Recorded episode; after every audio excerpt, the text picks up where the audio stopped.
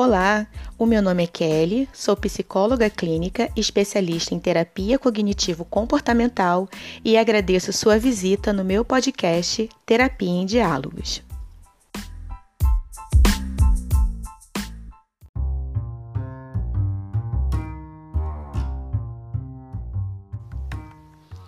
Quando iniciamos a mudança dos nossos hábitos alimentares, nossas preocupações geralmente se concentram no que podemos comer e o que não podemos comer. Mas, como já sabemos e algumas pesquisas confirmam, isso não é o suficiente, pois a parte difícil de mudar está em persistir na mudança que desejamos.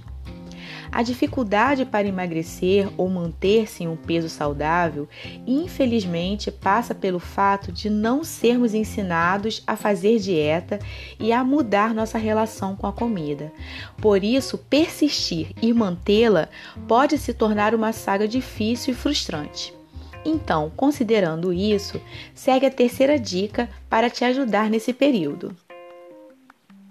Aprenda a diferença entre a fome física e a fome emocional.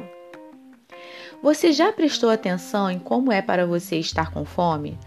O ato de comer é tão automático que não paramos para perceber os sinais do corpo, nossas emoções e por que temos certas vontades. Saiba que a fome física vem aos poucos e você consegue esperar. Seu corpo dá sinais como estômago roncando e queda de energia. A fome física é satisfeita com qualquer tipo de comida, e quando comemos, seja o que for, se torna saboroso e nos sentimos saciados quando terminamos. Já a fome emocional surge do nada e sempre parece urgente. Nossos pensamentos giram em torno de alimentos que enchem nossos olhos, como pizzas, chocolates, etc. Na fome emocional, vamos comendo e comendo e comendo e acabamos ingerindo mais calorias do que o necessário, e pode acontecer de não ficarmos satisfeitos, mesmo estando cheios.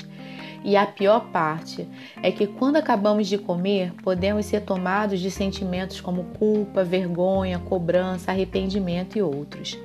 Então, quando sentir fome, aprenda a identificar que tipo de fome você está sentindo e tome decisões adequadas aos seus objetivos de emagrecimento.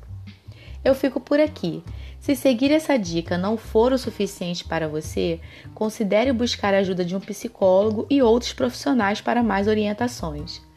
Para conhecer mais sobre o meu trabalho e tirar dúvidas, você pode seguir o meu Instagram, arroba